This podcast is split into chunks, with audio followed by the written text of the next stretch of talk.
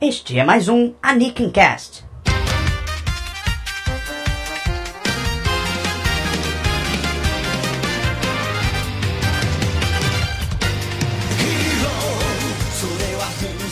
Estamos aqui com mais um Anakin Cast.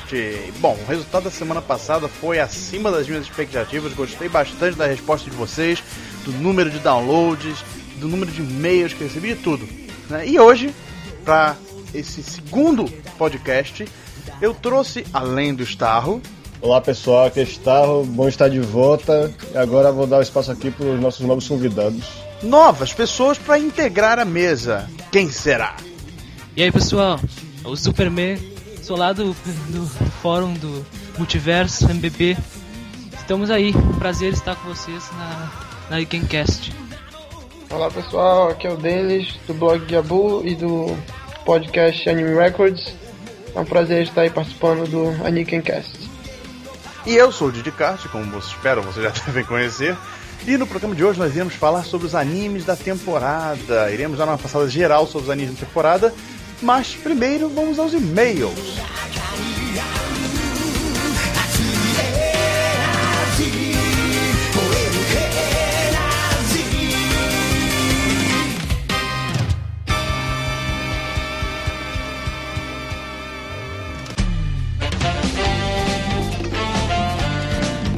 E o primeiro e-mail de hoje é do Marcos, de 19 anos, do Rio de Janeiro. Olá, me chamo Marcos, tenho 19 anos e sou do Rio de Janeiro. Gostei muito do podcast e, sem dúvida, fiquei motivado a comprar mangás importados. Mas eu tenho uma dúvida: há algum lugar aqui no Brasil que venda esse tipo de produto? Vocês falaram muito de site, mas e loja física? Tem. Para fechar, como acompanho o blog já tem tempo, gostaria de sugerir, se é que você não já está pensando em fazer, um podcast sobre Genshiken. Tem, tem em São Paulo, que eu saiba. Na Liberdade é o que mais tem. É, exatamente. Na Liberdade você vai encontrar. Tem a Fonomag, que é a mais tradicional lá, vai encontrar bastante título. O maior problema daqui é o preço, né? E você de repente não consegue encontrar coisa muito atual. Não sei. Apesar de que na última vez que fui na Liberdade já tinham os últimos mangá, os últimos volumes de Bakuman do Japão. Mas não é padrão isso, né? Assim, você pode muitas vezes encomendar um negócio e ele acaba ah, demorando muito tempo para chegar. Por isso, se você quer alguma coisa assim, é, você quer comprar um vo- uns volumes para coleção mesmo, a cada vez que sai, eu, eu recomendo comprar diretamente dos sites que a gente recomendou. Aqui em Porto Alegre só tem uma loja física pelo, pelo que conheço, mas não tem nenhum mangá de fora não, só mangá nacional, infelizmente. Eu acho que eles poderiam abrir, como é que é o nome da loja? Jambô. A livraria Jambô, a loja que só vende mangás. É bem legal. É, agora, as grandes cadeias de livrarias daqui do Brasil, por exemplo, Cultura, Saraiva, elas vendem mangás americanos também. Porque se ele comprou, se ele comprou no Book Depository, eu suponho que ele tenha comprado um volume americano. Isso aí você encontra aqui no Brasil, nessas lojas. Agora o problema é o preço. Assim como os encadernados americanos de quadrinhos mesmo são muito caros, os mangás também são caros. Vale mais a pena comprar online do que em loja física. A não ser que você só tenha essa opção. Apesar de que eu lembro da última vez que eu fui pra São Paulo, eu, comp- eu comprei na Cultura aquele artbook de Dragon Ball que saiu nos Estados Unidos também. E tava um preço legal? é? Ah, eu sei qual é. Tava um preço bom, cara. Eu não sei exatamente quanto é que eu paguei, mas tava quase que equivalente ao preço em dólar. Tá bem legal e sem, sem frete, sem nada. Eu achei, achei que tava valendo a pena e acabei Tá comprando. Não, não achei caro, não. Capa dura, papel bom. E bem cuidado, né? Porque o grande problema dessas, dessas lojas na Saraiva, o que eu vejo muito é. Eles jogam o mangá lá como se fosse qualquer coisa, todo mundo pega, todo mundo lê, abre o caramba e fica todo destruído, né? Eles querem Amassado. cobrar. É, querem cobrar 30 reais por um, por um mangá que não vale nem dois, de tão ruim que tá. É, eu mesmo eu fiquei até tentado a comprar algumas edições de mangás que não saíram aqui, ou que talvez nem saiam, mas esse problema do preço é algo que eu prefiro não ser. Não levar pior. Eu realmente prefiro encomendar online mesmo. Mas pro pessoal que não tem essa opção, Não tem cartão de crédito, né? Não tem. Pode não ter cartão de crédito internacional também, né? Acontece. Bom, é isso aí, Marcos. Espero que a gente tenha respondido a sua pergunta. Próximo e-mail. É do Igor, 27 anos de São Paulo. Vamos ver aqui. Já quero começar dizendo que gostei bastante do podcast. Um clima meio diferente dos podcasts que a gente vê por aí. Achei que o papo seria chato por só ter duas pessoas, mas acabei me interessando cada vez mais enquanto vocês falavam. Eu coleciono mangás há bastante tempo e não sabia se podia confiar em algumas lojas que achava na internet, dentre elas a Miami, mas agora sei que posso comprar lá sem medo.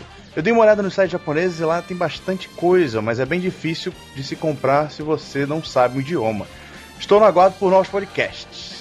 É só agradecer pelos comentários e também é, eu fico contente que ele tenha já é, consultado a Amiami e gostado do que ele achou lá. Eu espero que ele continue ouvindo a gente. Eu também. Eu tava vendo, eu tava vendo o Ami Ami agora há pouco. Só faltou alagar o quarto aqui, tava babando. Não é, uma, uma boa dica que a gente pode deixar para nossos ouvintes é que figures são um vício. Né? Você acaba comprando uma, duas, quinhentos, Horrível, quer comprar horrível. cinco mil de uma vez só e não pode. Então, se segurem, amigos, por favor. Né? Não, não, depois não mandem a conta pra gente da fiança da cadeia, porque a receita parou 150 milhões de bonequinhos japoneses. Tudo bem. Próximo e-mail. É meu de meu xará Thiago. Vai ser difícil traduzir aqui o entusiasmo dele, mas vou tentar. Nossa, muito legal o Nikinkai tem um podcast. Quanto mais podcast, melhor. Que seja semanal, hein? Sobre o cast em si, é como você mesmo disse no post, tem que se soltar mais. Não fiquem tanto travados, preocupados em dar muita informação. O legal é ouvir vocês falarem sobre os assuntos. E quero ouvir um podcast sobre Genshiken, será muito legal. E quero também ver quem vai vir no próximo. Sucesso pra vocês. Mais uma vez, tenho que agradecer a preferência e espero que a gente melhore cada vez mais, que a gente se solte mais. Eu confesso que ainda fico um pouco nervoso de gravar podcast, apesar de já ser tipo o décimo que eu gravo contando outros fones, mas espero que a gente fique cada vez melhor. Sempre que você continue ouvindo nervoso, né, gente. da gente ficar. É o primeiro. Eu já gravei outros podcasts, É. mas sabe, é o primeiro do blog, é uma coisa, sei lá, parece que tem uma responsabilidade, né? Um negócio mais aberto, qualquer um pode ver. É meio, sei lá, mais uma responsabilidade. E o que eu gostei é mais uma sugestão pra fazer um podcast de games. Que eu acho que eu vou tranquilizar todo mundo e falar que é. vai rolar, amigos. Mas não deve ser por agora, não. Mas vai esperando, porque vai rolar. Eu quero fazer um negócio muito legal. Quero trazer um pessoal legal que possa comentar bem sobre esse assunto que eu considero pouco importante só, que vocês já conhecem as minhas postagens do blog, né? Então vai rolar, não se preocupem com isso, mas podem continuar mandando, sugerindo. Isso mostra que tem público e, e me motiva a fazer mais rápido. Mas vai sair, independente de como for, pode ficar tranquilo. Vamos pro próximo. Esse aqui é do Ruby Palusa. Deve ser o nick dele, com certeza não é o nome dele. Mas vamos lá. Legal o podcast, que continue. Verdade, um podcast de que seria ótimo. Mais um, olha aí. Mais um falando sobre podcast de games. Ainda mais que acabei de ler novamente. Olha só, muito bom, muito bom. Continue assim, meu filho. Eu comprei mangá por um bom tempo quando mais novo, mas depois de um tempo o preço começa a subir. Cada vez mais e acabei parando de comprar. Anime foi algo que nunca deu interesse em comprar, prefiro baixar mesmo. Toda a minha renda acaba indo para light novels, que não tem muito pela internet. Sendo assim, algo que, me, em minha opinião, vale a pena comprar. Bem, muito bom mesmo o cast. Ah, não, bem, muito bom mesmo o cast. É, Desculpem, que tava tudo em minúsculo que eu não consegui ler direito. Mas é verdade, olha só, o cara falou um negócio legal sobre novels, a gente não comentou sobre novels. né? É, eu, eu, eu comentei contigo em off, né? Sobre as novas, eu procurei bastante umas e eu não encontrei. Só tu encontra mesmo é Haruhi e coisas mais famosas assim mesmo. É, e tem várias que estão saindo nos Estados Unidos, como Haruhi, Spice Wolf, Fullmetal Panic, mas é um público bem restrito, aí acaba vendendo pouco e a gente até fica com receio de eles interromperem a série. É complicado. Aqui no Brasil, quantas novas. Go, Gogo 13 veio, né? Novel, né? Era novel ou 13? Não, que eu saiba foi um, um mangá Te- teve- compilação em três volumes de capítulos, porque o mangá é muito longo, aí como eles não podiam lançar tudo aquilo no Brasil, eles fizeram uma seleção de capítulos. Calma aí que eu tô olhando aqui na minha estante que tem aquela novel de Samurai X. Pois é, que saiu aqui. Peraí, deixa eu dar uma Saiu também a nova aqui. de. Saiu a nova de Gravitation também, né? O, parece que o. Vai sair, eu não sei se saiu ainda. ah, Já é, saiu o Blue e o Red, eu dei uma olhada na- ali nas capas e eu fiquei. Hum. que, que, Que que é isso, mano? Não, aqui, que o ó. Alec é. Eu tenho o volume 1 só. Crônicas de um Samurai na Era Meiji. Saiu pela JBC, tem dois volumes. Pois é, e também saiu aquelas duas de Cavaleiros do Zodíaco, Gigantomaquia, dois volumes também. Isso. Conrad. Então acaba que a gente tem alguma coisa dessas aqui no Brasil, mas não é, nem se compara ao, ao Japão e muito. Não, pelo contrário, não se compara aos Estados Unidos e muito menos ao Japão, né? Mas se você se interessa por novels, é realmente, eu acho que aqui no Brasil não tem quase nada, né? E eu não sei lugar bom pra, pra comprar novel, mas Provavelmente as mesmas que a gente recomenda para comprar mangá deve ter um estoque lá de light novels, porque é o mesmo público de leitor de mangá em geral aí. na Amazon, na Amazon deve ter, é Claro. verdade. Na Amazon deve ter novels. Aqui, ó, só pra informação, um Gogo 13 era graphic novel. Aí, ó, confundi. Ah, foi. É tipo um selo da JBC que é mais de luxo. É, que nem foi do. JBC. Que nem foi o do Hiroshima. Isso, Hiroshima. O próximo e-mail veio do Fábio Sacudo. Não é bem um e-mail, é, foi um coment- foram comentários que ele fez sobre algumas coisas que a gente falou aqui no blog. O Fábio Ele, Fábio Sakuda. Ele. O Twitter dele é XILFX ou Shufx. Não sei como é que pronuncia, nunca consegui pronunciar direito, mas vai estar ali no link, vai estar no link do, do podcast, né, do, do post. E ele fez alguns comentários sobre coisas que a gente falou durante o podcast. Para começar, foi sobre a questão da página colorida, que se não me, não me engano, eu falei que no Japão é, tem página colorida, tem isso, tem aquilo, papel bom e tal. E ele falou o seguinte: é, página colorida só tem edições especiais mesmo. Mangás raramente tem página colorida no Tankobon, só os mais caros que tem. E aí ele faz outro comentário, que acho que foi o Starro que falou que eles é um tipo papel jornal melhor, com maior gramatura. Aí ele fala assim: o papel deles não é jornal, tenho certeza. Tem um nome, mas ele esqueceu na hora qual é mas ele afirmou que não é papel jornal. Papel jornal, segundo ele, é só nas antologias, tipo Shonen Jump, Young Jump, Afternoon e por aí vai. Tá, é sobre as páginas coloridas, é, é verdade que muitos mangás talvez a maioria deles não tem páginas coloridas lá, mas tem alguns títulos como Gantz, Evangelion tinha. Evangelion também. Eles vêm páginas coloridas no Tankobon e não tem essa, essa diferenciação de edição de luxo, edição normal. Mas, só, mas normalmente isso é uma coisa de títulos ou Era por bônus, mais pra é. diversão, mesmo que custe um pouco, um custo é. um pouco a mais. Pois é. Agora um mangá tipo Bleach, Naruto, One Piece, normalmente página colorida só no na Shonen Jump, quando tem, ou quando algum dia eles lançarem, certamente vão lançar um dia a edição é de o Kanzenban. Isso realmente o Kanzenban. Nisso o Fábio realmente tem razão. Outra coisa que ele comenta é sobre uh, a questão das é, editoras nacionais já usarem os arquivos digitais, que a gente falou que muitas editoras nacionais elas é, escaneiam o material e ele fala que, deixa eu pegar aqui nas palavras deles, uh, as editoras do mundo todo trabalham com arquivos digitais hoje em dia, faz parte do pacote quando você compra os direitos. Poucos casos de não vir os arquivos, as editoras têm servidores e dão uma senha para o cara baixar. O que acontece é que aqui no país tem gráficas muito ruins, ou o pessoal que prepara, prepara o arquivo, que nunca é o mesmo, sempre é retrabalhado, às vezes levemente redimensionado e tal, por causa do tamanho do papel. Tanto que algumas editoras elas ainda imprimem fora do país, como Exatamente. na Índia, China e Europa. Ele fala que a gente terceiriza para outros países. É o seguinte, é, essa informação de que as editoras brasileiras escaneiam o material é uma coisa que os próprios editores mencionaram na sessão de cartas. Eu lembro que Elza Keiko falou isso na sessão de carta de Berserk, por exemplo, e Berserk é um caso que você uhum. vê claramente a diferença entre escaneamento e arquivo digital, porque as primeiras 24 edições, se não me engano, eram feitas com arquivos digitais da edição italiana, que veio com aquelas onomatopeias ocidentais. E a qualidade da impressão dessas edições é bem melhor do que da 25 em diante, que foi quando eles começaram a pegar o japonês, só que não pega o japonês digital, o japonês escaneado. E o pessoal que entende de escaneamento de imagem sabe que tem esse problema. Quando você tem é, gradientes de cinza e você escaneia numa resolução não muito alta e você não faz o tratamento devido na imagem, ela forma aquele xadrez. Tipo quando Isso, você. Exatamente, uhum. quadriculado. É o quadriculado, pois é. Acontece até em gente que baixa scan de mangá, por exemplo. Se você. A gente, a gente até repara isso, que quando a gente amplia a imagem, o quadriculado some. Mas se você der um zoom out na imagem, você começa a ver o xadrez se formando. Isso é um fenômeno que indica escaneamento e não uso de arquivo digital. Isso aconteceu com High School of the Dead, eu não me lembro, né?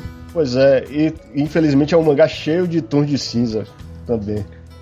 Mas eu imagino que alguns títulos daqui realmente tenham arquivos digitais. Naruto provavelmente tem digitais. É, eles devem receber da Viz, que é aquela editora americana que pega todos os títulos da Shonen Jump e é quem bota as onomatopeias em inglês que acabam vindo aqui pro Brasil. Naruto é o mangá que mais vende no Brasil, pois não é? Pois é, imagino que sim, a não ser que Quer dizer, Love Junkies é que era o mais vendido da JBC, mas não sei Era, se... mas eu acho que não, não necessariamente é do Brasil. É, pois é, Naruto não dá pra comparar, é um fenômeno, tem público no Brasil inteiro, tem desenho na televisão, deve vender mais. Mas vale mencionar, né, também que o quadrinho que mais vende no Brasil é a Turma da Mônica Jovem.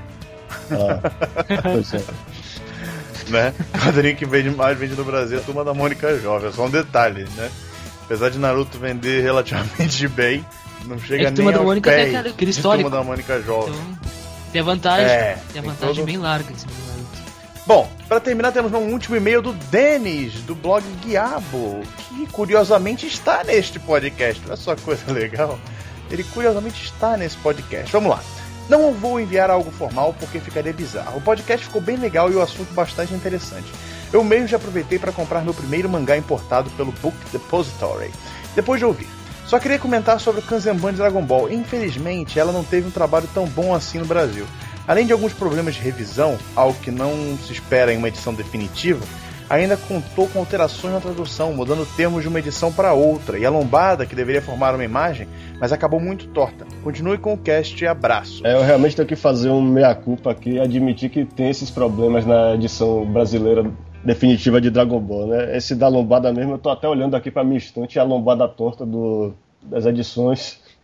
E sobre a tradução, é, alguns termos mudaram de um jeito bem bizarro. Por exemplo, o Kami-sama, que todo mundo se acostumou a ouvir na televisão, de repente começaram a traduzir como Deus. Arale também, eu lembro que virou Arari. E tem várias coisas que mudaram de um volume para o outro. Mas é porque é o seguinte: se você olhar as edições é, não definitivas de Dragon Ball da Conrad, as primeiras eram traduzidas do espanhol por outras pessoas. Aí quando entrou Drixada, que é quem, traduz o, quem traduziu o mangá do japonês, Aí mudou um pouco a tradução, mas nessa edição definitiva, em vez de ela retraduzir tudo do começo, ela pegou esse, essas traduções de espanhol que tinham feito e ela foi corrigindo os erros que tinham feito, tipo piadas que suavizaram, ou até erros mesmo de português. Só que ela não teve esse cuidado com a padronização. Quando começou a, a pegar as edições que ela já tinha traduzido na edição não definitiva, Aí ela não teve esse cuidado de revisar também, aí ficou essa disparidade de um volume Mas não é, se não me engano, não é trabalho do tradutor revisar, pois não é? é? O tradutor tem que traduzir, e depois tem um revisor que faz esse trabalho é, de padronização, é. não é? E o, e o, próprio editor também, uhum. porque o revisor tá lá para revisar a gramática. Essa coisa de terminologia do mangá, se o nome do personagem tá certo, acho que o editor é, mesmo é que tem que prestar atenção nesse detalhe. Bom, pessoal, terminamos aqui os e-mails dessa edição. Se você quiser mandar e-mail pra gente sobre esse podcast de hoje, sobre os animes da temporada, pode mandar para mbbanikenkai.gmail.com, vai ter o link lá no post, claro, ou me siga no Twitter, arroba Didicart, e mande um reply pra gente. Ou então comente no próprio blog, né? Pode ser? Bora, bora! Tem que ter uma empolgação. bora, bora!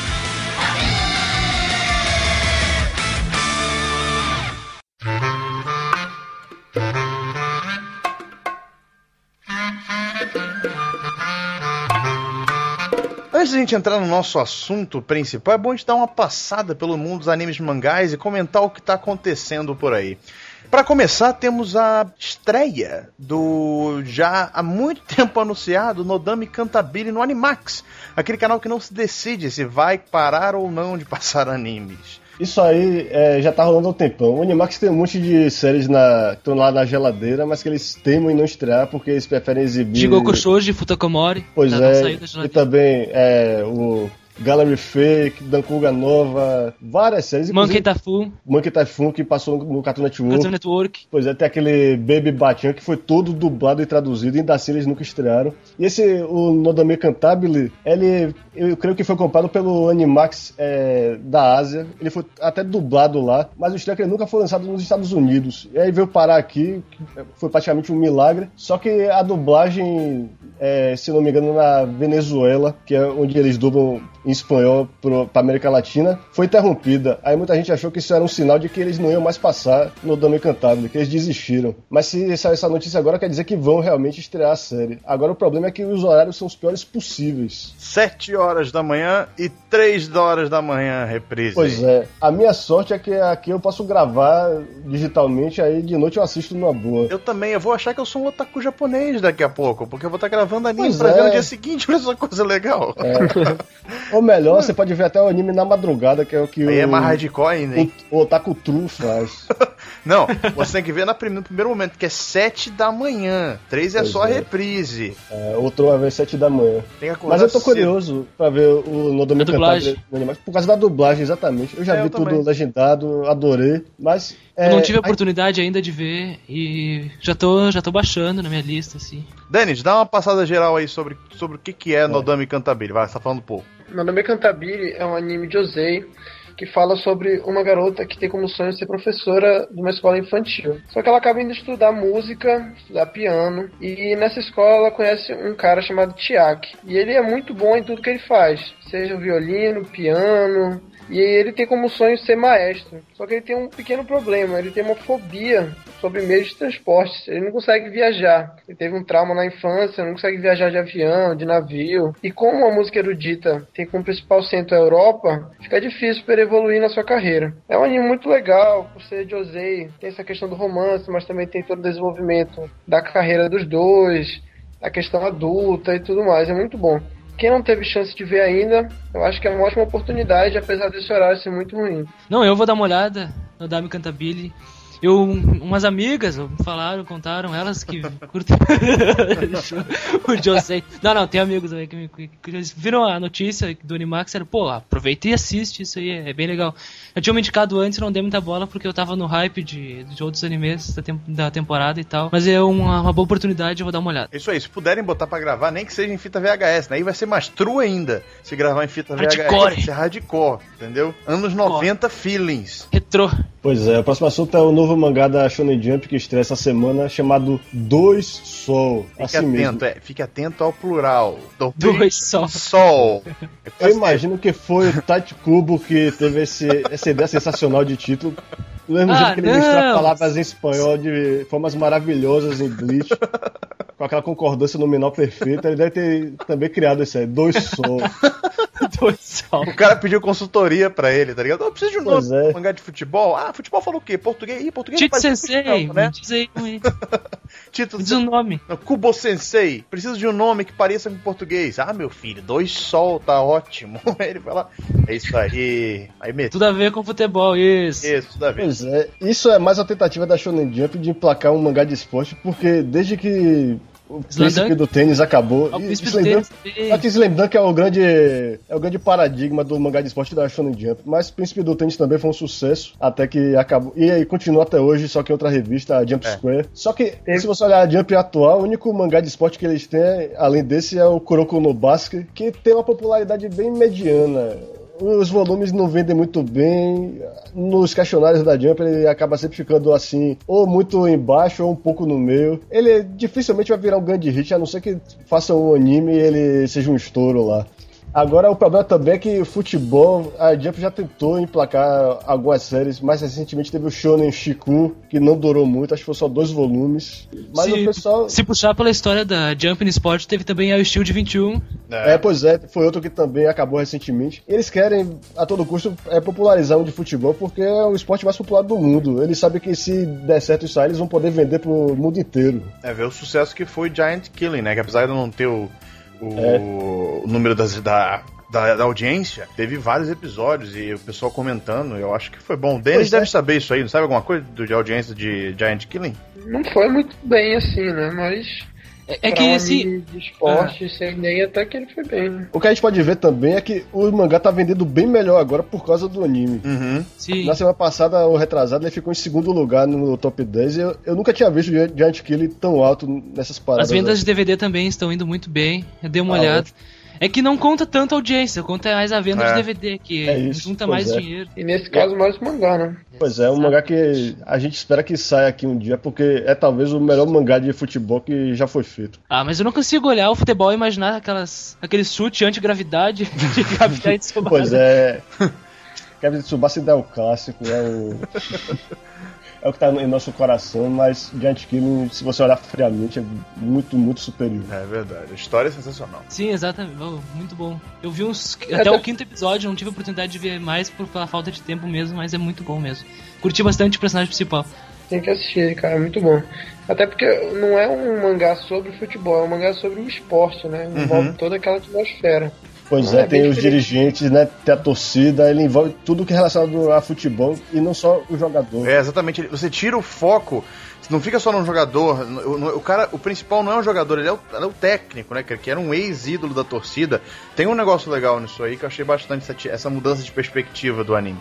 Bem legal. É, pois é, agora o Dois Sol, obviamente, como é o mangá da Shonen Jump, não vai poder ter essa abordagem. Deve ser sobre adolescentes na escola, jogando futebol. Sonhando em ser o melhor. É Bakuman do Pois é. futebol. Pois é, a gurizada se identifica com isso e é isso que a gente vai ter, provavelmente. Mas Talvez seja no, no plot mesmo, seja um novo Capitão Tsubasa. Pelo, Pois pelo- é. Vamos pra Copa do Mundo jogar contra a maior seleção. Agora que não duvido que o Japão ganhou a. Copa da Ásia, né, amigo? Tem que Ah, ver isso agora. aí. Verdade. Bom, próximo assunto. E o próximo tópico da gente aqui é a compra da Madhouse pela Nihon TV ou NTV. Eu não sei se isso vai fazer tanta diferença, porque é comum é, estúdios que pertencem a emissora produzirem séries para outras emissoras. Eu não acho que a Nihon TV vai ser necessariamente. vai ter alguma exclusividade com as séries da Madhouse.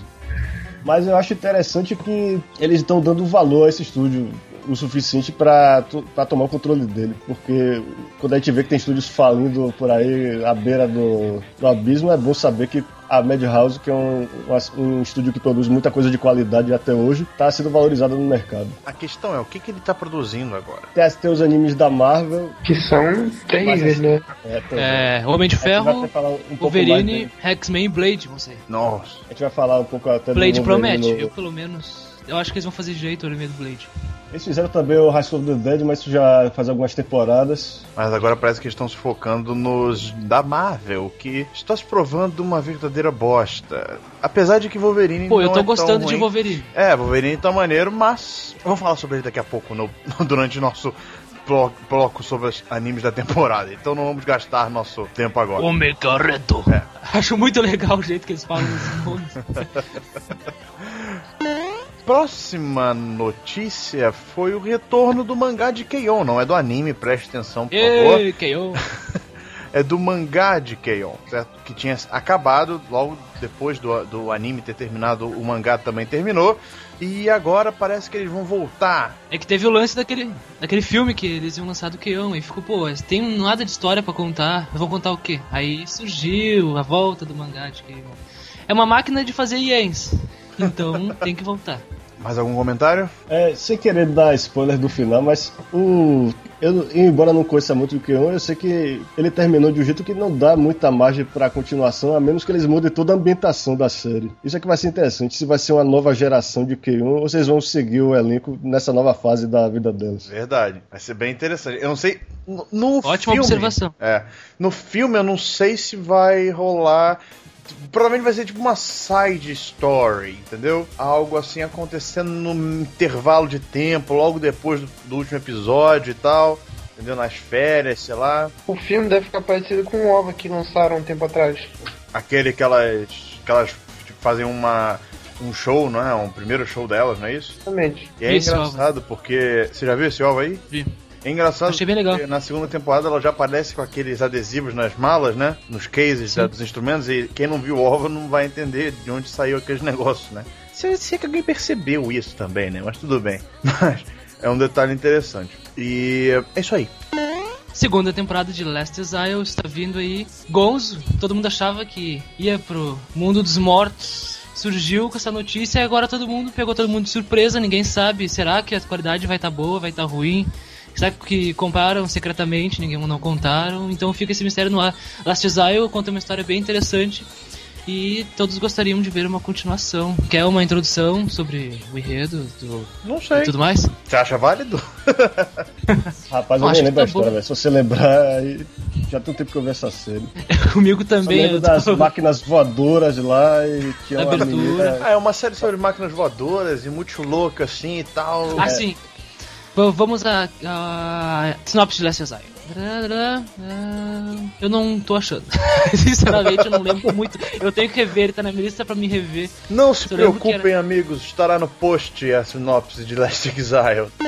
Pois é, o último tópico dessa parte do podcast é o que aconteceu com a- o Simulcast, a transmissão simultânea legal de Fractale, que é uma série do bloco Noitamina, que pra quem não conhece é um bloco de animações mais voltadas pro público adulto, que passa lá no Japão. Normalmente são duas séries, essa temporada são o Fractale e o Horou Musco, que estão ocupando esse bloco. E normalmente essas séries têm um contrato com a Funimation, que é a, a distribuidora principal de animes nos Estados Unidos atualmente. Eles fazem a transmissão quase simultânea via internet para quem pagar uma taxa. Só que o pessoal, o comitê de produção de Fractale ordenou que eles interrompessem essa transmissão simultânea da série, enquanto a Funimation não eliminasse todas as cópias ilegais de Fractale que estão sendo distribuídas na internet. Aí, obviamente, teve o lado que achou que eles estavam cobertos de razão, porque é ilegal é, distribuir isso gratuitamente, blá blá blá. Mas também teve o lado que viu que é muito imbecil você achar que um estúdio, uma distribuidora, pode eliminar todas as cópias de uma série na internet.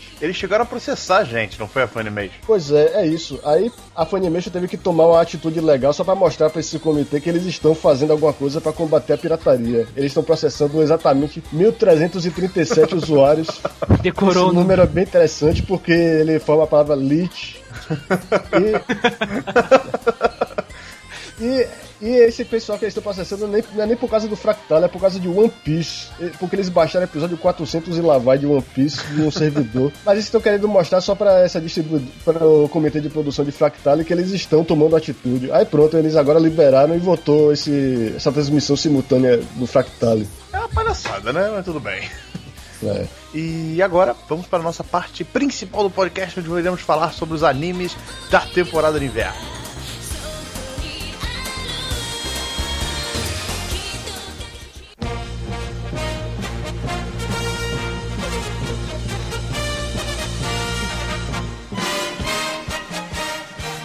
Estamos aqui com o nosso assunto principal do podcast, que são os animes da temporada de inverno no Japão. E vamos começar com o quê? Berzebabu. Belzebu. Beelzebub, vai lá. Conta a história de um delinquente, Hoga Tatsumi, que estuda na escola conhecida como a Escola dos Delinquentes.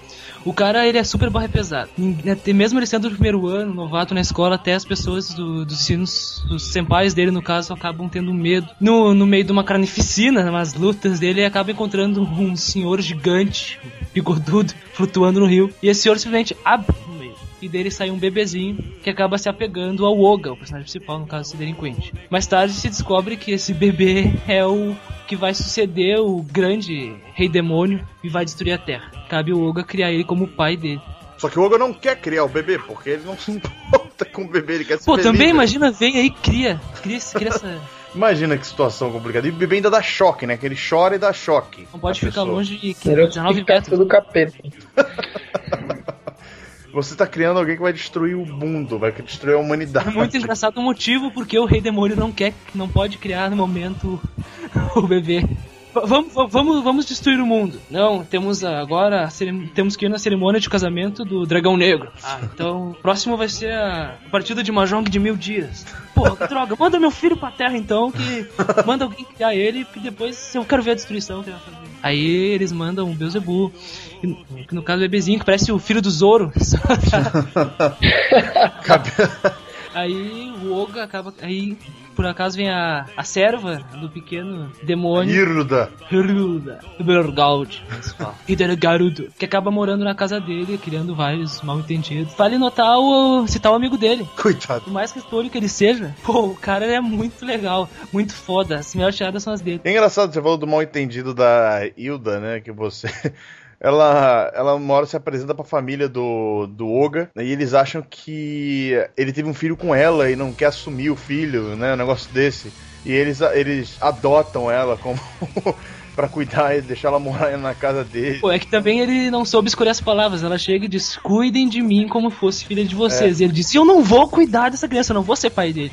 Qual é a primeira coisa que eles vão pensar? Aí é coitado. Aí o, o, o Oga só se ferra, né? Porque ele quer tentar se livrar do, do menininho, né? O tempo todo. Porque ele não quer cuidar do, do, do, do moleque. Mas ao mesmo tempo ele quer. É uma, uma coisa meio estranha, assim, que ele Ele nunca acaba se acha... pegando. É, ele acaba se apegando à criança. Então, assim, ele sempre tenta se livrar, mas ele acaba sempre salvando ela, não deixando ele ir pra, O pros outros é delinquentes. que ah, o, o moleque, ele adora qualquer coisa bizonha. Por isso que ele se apegou ao Oga, porque ele é simplesmente bizonho. Então ele tá atrás de uma pessoa simplesmente mais malvado, horrível que ele, pra, pra ele poder tá se apegar. Então assim, e e ele não consegue encontrar, porque ele é totalmente overpower, né? Ele acaba com os sinistrões da escola em dois socos, um soco, sei lá, o Oga Punch!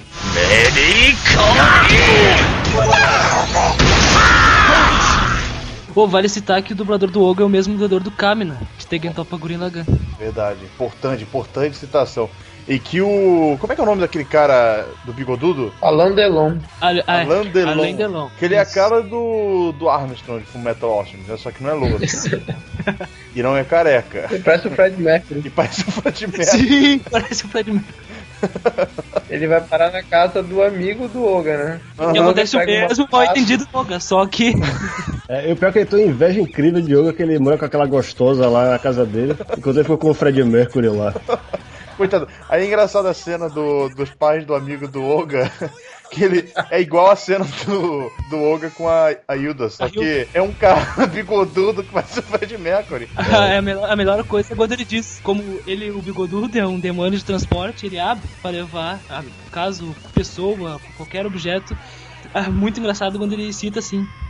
eu senti muito. Ele falou que gostou muito desse que ele entrou dentro dele. Sentiu dentro ele dele. Ele fala pros pais dele assim: Não, que ele entrou dentro de mim, eu senti uma coisa diferente.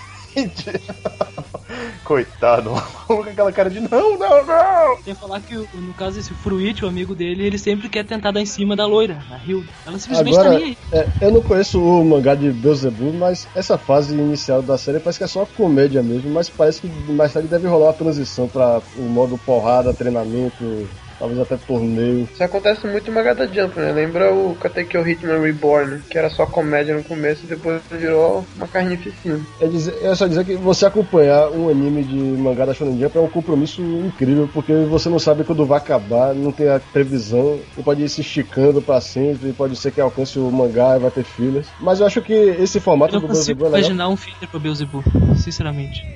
Mas acho que esse formato de Beelzebub de comédia é, é bem melhor para você fazer filler do que um anime de porrada que você tem que inventar inimigos novos no meio da história, como acontece em Bleach, que os fillers nem se encaixam na cronologia da série mais. Como diz o Eisen, está tudo planejado. Acho que Beelzebub é uma série que, que pode ter uma, uma grande longevidade se eles mantiverem esse clima de comédia. Já tem, né? Quantos, quantos capítulos tem de Beelzebub? Com certeza já passou do já vai fazer o segundo ano, se eu não me engano. Aqui, Beelzebub já tá no capítulo 94, já vai, já vai completar o segundo ano. Hum. 94 não, já vai sair 96. Eu acho que essa lista que eu tô vendo aqui ainda é do, do começo de 2011 ainda, em janeiro. Agora, outra coisa que muita gente fala de Beelzebub também é que o anime é algo que dificilmente deve chegar aqui no Brasil, porque já começa com o nome da série. É do capeta, amigo. Capeta. É. Já tem um, um menino que fica pelado o anime inteiro, porque ele se recusa a usar fralda. E se aqui, no, se aqui a gente já censurou Dragon Ball, a de Goku pelado, até o Dragon Ball Kai eles censuraram o Gohan pelado, imagina um anime disso aqui.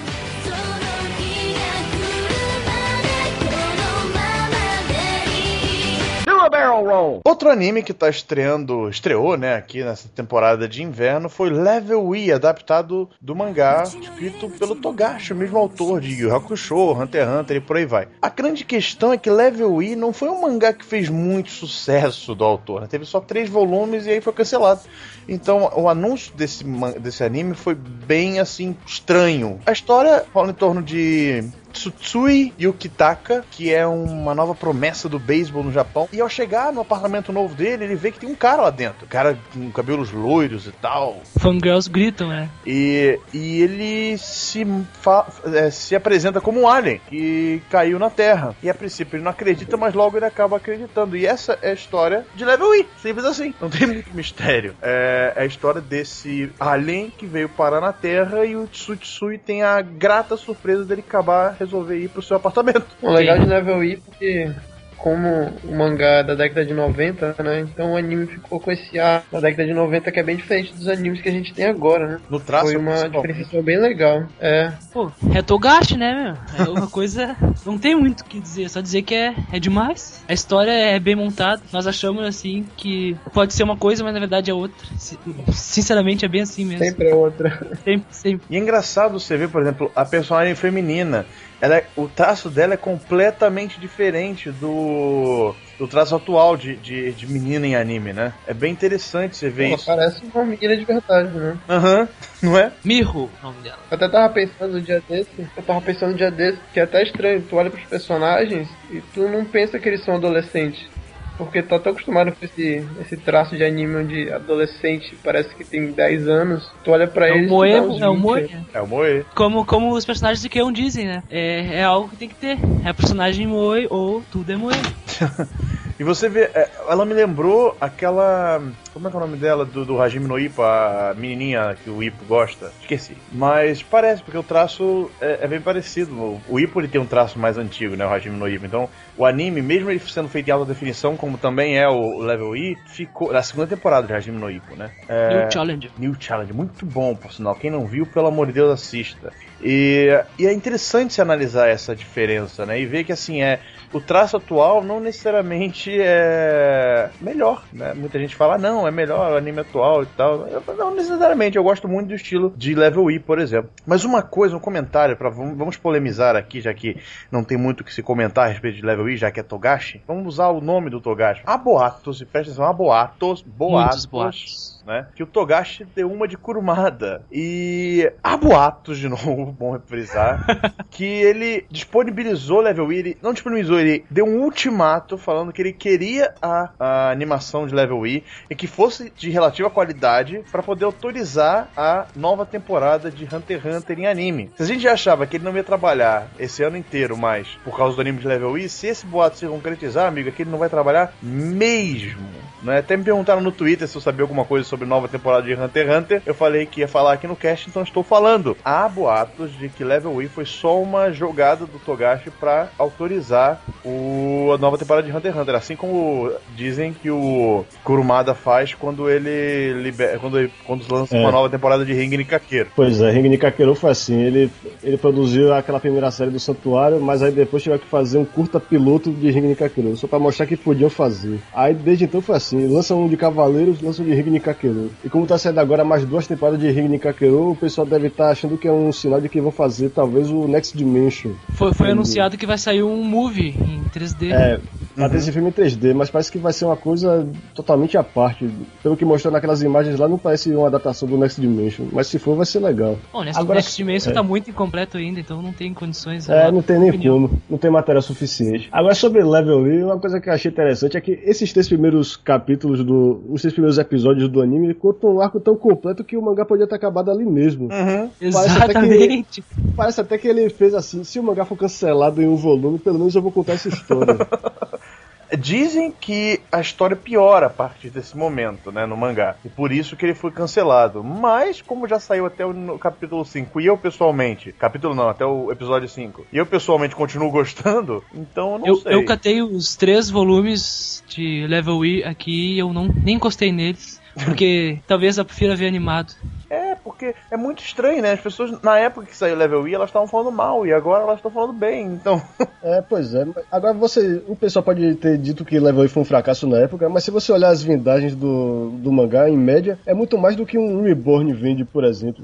E Reborn é considerado um grande sucesso. É, Foi questão da época, né? Vende Eu até acho. hoje ainda. Foi Pois questão é, época. é porque, considerando que é uma coisa, uma obra de Togashi, talvez a expectativa de vendas fosse algo bem maior e que ele acabou não correspondendo. Assim, pode ser um fracasso relativo, mas se você comparar com outros mangás da Shonen Jump, até que foi um negócio bem popular. Eu até queria ver eh, os rankings de popularidade pra ver se Level realmente era impopular e foi cancelado por isso, ou se Togashi simplesmente desencanou do mangá e quis acabar logo no volume Cara, eu 3. tinha esses rankings antigos da Jump, é bem interessante isso. Ver quando o Slandank foi cancelado, como é que tava e tal. Pois é, você Samurai vê que X. normalmente até Samurai X quando foi cancelado é porque realmente estava lá embaixo já a popularidade. Agora as outras séries como Slam Dunk, Dragon Ball e o Yu Hakusho terminaram no auge, continuavam sempre nos primeiros lugares até no final. O que é um caso curioso, né, cara? Porque não é normal isso, né? Hoje em dia, pelo menos, por exemplo, não- nunca acabaria. É, e Yoshihiro Togashi é um autor diferenciado. Você vê que em termos de popularidade ele consegue fazer Hunter x Hunter vender um milhão de cópias por volume, mesmo lançando um volume a cada ano ou dois anos. O que é impressionante. Pois é.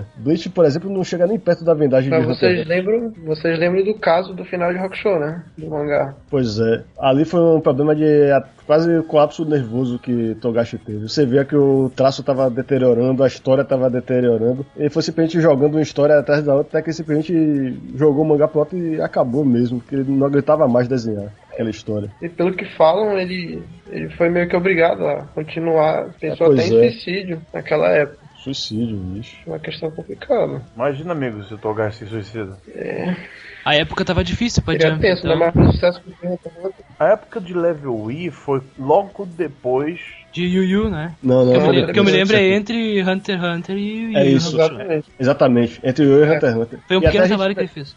Pois é, a gente até percebe que tem um personagem que é meu spoiler, mas ele Sim, reapareceu aí no. é, pois é, ele tem uma semelhança muito grande com o Gon de Hunter x Hunter. É como O se ele tivesse isso. reaproveitado o, aquele visual que ele gostou muito e botou no protagonista pra fazer sucesso com a criançada. Não, assim, quando eu olhei, eu achei que era uma homenagem do anime de Level E com, com o Gon. Porque eu não li Hunter x Hunter nem assisti nem nada. Eu achava que era o personagem, de tão igual que ele é. Pois é, E aquele uma outra antes coisa de que eu queria comentar é, é, eu só queria falar que Level 8 tem a melhor abertura dessa temporada. Incrível a abertura, o encerramento também. muito bom. legal mesmo, muito legal. o Pois é, encerramento muito. É, e pouca gente sabe, mas quem canta o tema de abertura de Level Lee é Chiaki Kuriyama, que fez a Gogo Yobari em Kill Bill. Tem até o clipe da música se você Opa, procurar no sério? YouTube. Sério?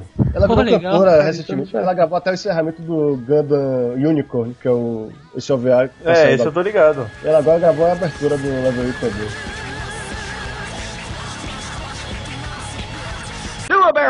E um outro anime que tá gerando bastante polêmica nessa temporada é o Puella Madi Madoka Mágico, então Mahou Shoujo Madoka Mágico, então Garota Mágica Madoka Mágica, o que seja. É, O importante é que é o seguinte, a história desse anime é, é um Mahou Shoujo, né, aquele anime estilo Garota Mágica, mas é um tanto diferente. Não na sinopse em si, que é basicamente de uma menina chamada Madoka, que descobre que no mundo dela existe um mundo mágico, assim, onde meninas, as garotas mágicas, lutam contra umas bruxas, para salvar a humanidade dessas bruxas. E, e ela é, of- é oferecida a ela, né, a oportunidade de se tornar uma garota mágica. E em troca disso, ela ganha um desejo. Ela pode realizar um desejo que ela tenha, é, mas só um. né? E aí, esse é o plot do anime. Não tem muita coisa a se falar. A questão é como esse plot está sendo tratado Começando pelas bruxas também.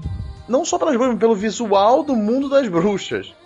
Porque primeiro que não são bruxas. Elas não são É bruxas como a gente conhece. Disforme, algo. dro- muito drogas, assim, dorgas. Exatamente. Primeiro, a animação, assim, é melhor vocês verem um anime pra poder entender, porque é bem visual. Mas ela imagina assim que o mundo das bruxas que elas vão lutar né, dentro deles é tudo feito de recorte de, de papéis com texturas diferentes. É, imagina assim, recorte de papel de verdade, não é papel no mundo do anime, não, papel do mundo real. Imagina, você faz um recorte e cola e vai fazendo um stop motion. É mais ou menos assim, é muito interessante. Isso foi uma das primeiras coisas que me chamou a atenção Bizarro no anime. também. É bizarro. Chega a ser bizarro, porque Eu, você dá eu, eu, eu, fiquei- eu me assustei no primeiro episódio. Eu fiquei, pô, onde é, que- onde é que eu tô vendo aqui? né? Mas assim, a, a grande questão são, são os temas que vão sendo tratados e como eles vão sendo tratados. Eles não botam a, a garota mágica como algo assim super legal, não é? Que é diferente dos outros animes. Epa, só garota mágica. Não, existe um peso em cima do É, e legado. você, você tem um legado, você entrega a sua vida em troca de um objetivo, não é só um. Você não só tá brincando naquele, você pode morrer a qualquer momento, né? Ele deixa bem claro isso. Sim, como eu falei das bruxas. Por exemplo, começando pelas bruxas, elas causam assassinatos, su- suicídios, elas influenciam as pessoas a fazerem coisas horríveis. E as garotas mágicas têm que pedir esse caos no mundo humano. Exatamente. Imagina assim, num país como o Japão, onde taxa de suicídio é bizarramente alta, o cara bota um tema como esse, que na verdade as garotas mágicas elas existiriam no mundo real e que elas estariam salvando as pessoas desses problemas sociais que tem na sociedade japonesa, né? É bem interessante e, e, por exemplo, e você vê que o lance do desejo, você ganha uma única vantagem em se tornar isso, mas e você pode usar para benefício próprio ou, ou, ou para outras pessoas. É, é que assim, ó, to- cada um, vamos partir do ponto que cada um tem um desejo na sua vida. Todo mundo tem. Todo mundo quer alguma coisa. Só que a questão de, da Madoka Mágica é: vale a pena tu arriscar a tua vida pra fazer esse sonho virar realidade? Uma coisa muito séria. Tu quer mesmo aquilo, mesmo que seja uma coisa medíocre, tu quer pedir uma, um, um balde de sorvete, mas tu vai arriscar a tua vida por aquilo ali. Tua vida inteira, tu vai entregar a tua vida pelo sonho. É uma coisa que Madoka Mágica leva bastante a sério. Sobre Mado- Madoka Mágica, é bom a gente ressaltar que é do estúdio Shaft, né? Então daí a gente já tira muitas conclusões que não vai ser algo muito normal nem muito feliz. Sayonara Zetsuko Sensei. Arakawa. É, quem assistiu Bakemonogatari Muito bom Caraca, não dá pra achar que vai ser um shoujo comum. É, mas o interessante do enredo é porque no começo as coisas parecem que vão ser bonitinhas. Eles até fizeram um esforço, o diretor Uhum. falou que ia ser uma coisa legal e tal, alegre, todo mundo ia virar feliz, você ser saltitando pelos Maldito. prados. Só que tem, não é bem assim, né? Quem assistiu sabe. Mal dá um tapa na cara da audiência. E não Exatamente. só na Tanto, audiência, né? Porque a- as próprios personagens estavam levando aquilo na brincadeira. Uhum. É Tipo, ah, cara, Todo, um o, bichinho todo o e anime, ele segue o a linha de, de Mahou Shoujo mesmo. Uma garota feliz no seu dia a dia na escola, suas amiguinhas, o bichinho que oferece o poder, ponto. Para aí, porque a coisa muda muito. Não é um Mahou Shoujo normal. É porque o bichinho ele é o capeta, né? Vamos falar sério. Aquele que É. eu veio lá, ele. Tem alguma Não coisa gosto de olhar nos olhos sorriso. dele. Aqueles olhos vermelhos, é É. muito tenso. Não, você. E também é interessante ver as outras duas personagens, que a gente pode chamar de duas personagens principais, que é a. Miki Say- Sayaka? Miki Sayaka e a. Qual é o nome da outra menina de cabelo preto? Akemi Homura. A Romuro? Isso. Então, elas querem prevenir. A, a Kemi quer prevenir que a Madoka se torne uma, uma Houshoujo. Uma garota mágica. É uma garota mágica, mas a Miki quer que ela seja uma garota mágica. Sem falar que elas encontram uma garota mágica nesse meio tempo que oferece pra elas. Querem se juntar a mim na batalha contra as bruxas? Eu dou um tempo pra vocês pensarem, mas é perigoso e tal. Aí fica naquele impasse. Será que eu vou lutar? Eu quero o bem de todos. Eles, elas olham o problema que as bruxas causam. Ela vê o problema que é muito sério e ficam, A fica Mami, naquela, né, naquela nome coisa. Vai ou não vai? Vai ou não vai? Mami, isso, a loirinha do cabelo enroladinho. E, ela, e, e aí fica essa oposição entre a Mami e a. É, a Esqueço o Né? Que a Romura não quer e a Mami quer. E aí tem todo um motivo por trás disso. Que eu não sei se é legal a gente já falar qual é o motivo, ou é melhor deixar as pessoas verem pra. Não, assistam, assistam que nem a Gilbits. Se tu contar muito da história, perde a graça. Melhor, melhor vocês assistirem do que a gente ficar aqui falando, porque tem muita coisa pra falar sobre Madoka Mágica. É, seria, o mais legal seria fazer, sei lá, um. Observação. É, uma observação só pra falar que é diferente. Então vale a pena ver, né? Não só pelo. Não é só uma, um Mahou Shoujo, um garota mágica comum. Ele é bem diferentezinho do que você tá acostumado e Sem provavelmente falar você que é um anime original, então não tem uma base do que pode acontecer. É uma coisa que pode aleatoriamente acontece e tu diz: Caramba! Ah, uma outra coisa. Esqueçam as garotas mágicas que usam luzes coloridas e fitas pra atacar. Ah, Por exemplo, a Mami usa calibre 12 pra atirar no inimigo. Mó pistolão gigantesco. Quando ela tirou a primeira vez, eu fiquei assim, what the fuck? Tava enorme. Mó pistolão. Plau! Podemos dar tiro no bicho. Dar escopeta e tudo. Meu Deus. Fiquei, que isso? Aí, nessa hora que você vê assim, é, realmente não é um Mahoushoujo comum. Mas fica a dica. E preste bastante atenção, porque não sei se vocês sabem, mas tem umas mensagens subliminares e tal. É, Quando tem um são simbolismo e tal, rola umas mensagens ali por trás e tal. Tem que ficar de olho. é um bom post isso aí pra um futuro, hein? É, eu já dei, eu dei uma olhada na internet, tem umas partes que mostram o, o Mephisto, não sei se vocês conhecem. Uhum. Sim. Principalmente, Então- ó, também tem aquela máscara que aparece no, no final do encerramento, que é mistério. É. O que, que representa aquela máscara? É. Bom, dá pra ver que Madoka Mágica é um tanto diferente. muito o que falar. É, dá muito o que falar. Então, mesmo. assistam. E aí depois, quando terminar, a gente volta aqui pra comentar como é que foi. Comentem lá no blog lá que eu quero ver o pessoal. É, comente lá, pode comentar, entendeu? Só avisa que tem spoiler pra galera não ficar lendo de bobeira. é, não solta spoiler. Só uma dica rápida. Assistam até o terceiro, pelo menos. Ah, sim. Não se enganem só Assistam. pelo primeiro, pelo segundo. Assista o terceiro. Vá até o terceiro, pelo menos. E aí depois você vem falar que não gostou, que eu duvido, mas tudo bem.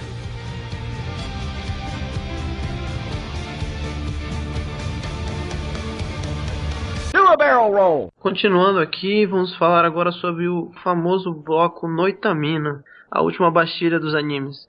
pra quem não conhece, o bloco Noitamina é um bloco da Fuji TV, que hoje em dia tá com horário de uma hora, antigamente ele só tinha um anime, agora passa dois. E atualmente ele está passando Fractale e Horomusco. Vamos falar primeiro sobre Fractale. Fractale é um anime futurista, onde o mundo é regido por um sistema, o sistema Fractale, que é uma mistura de tecnologia com religião, com paranoia, lavagem cerebral. É uma coisa meio Conspiração. É. E ele é feito pelo, pelo estúdio A1 e tem uma animação até que interessante. Ela é bonita, lembra muito do estúdio Ghibli, mas vamos falar da história um pouquinho. A história como eu falei é sobre o sistema Fractale e tem um garoto chamado Clan que um dia ele tá lá passeando pelas pradarias, tem muitas pradarias nesse lugar, e ele vê uma garota sendo perseguida e a garota cai, ele vai atrás dela, salva ela, e essa garota se chama Firine. E ela acaba depois sumindo e deixando um, um pêndulo, um, um pingente pra ele. E nesse mundo, uma coisa interessante é que as pessoas podem usar avatares. Chamamos- Eles chamam de doppels. É como se fosse um Second Life da vida, né? Um... É, exatamente. Só que é Na vida na vida real. real. É uma parada 3D e tal, holográfica, tecnológica. Que nem Oz do Summer Wars.